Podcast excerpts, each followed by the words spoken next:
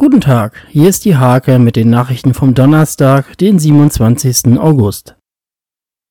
Der SKV Rot-Gold hat trotz Corona ein winziges Fünkchen Hoffnung, dass die Karnevalssession am 11. November wie gewohnt beginnen kann und mit der großen Feierei Mitte Februar gekrönt wird. Die SPD-Bundestagsabgeordneten Maja-Lisa Völlers und Siemtje Möller diskutierten über die Zukunft der Bundeswehr. Große Probleme sind veraltetes Material und zu wenig Personal. Am Donnerstag beginnt die Schule nach den Sommerferien erstmals seit März wieder mit allen Schülern. Dennoch ist der Regelbetrieb wegen Corona noch hier und da eingeschränkt. Fünf Radsportler vom RSC Nienburg gingen bei der Landesmeisterschaft Berg in Osnabrück darum an den Start.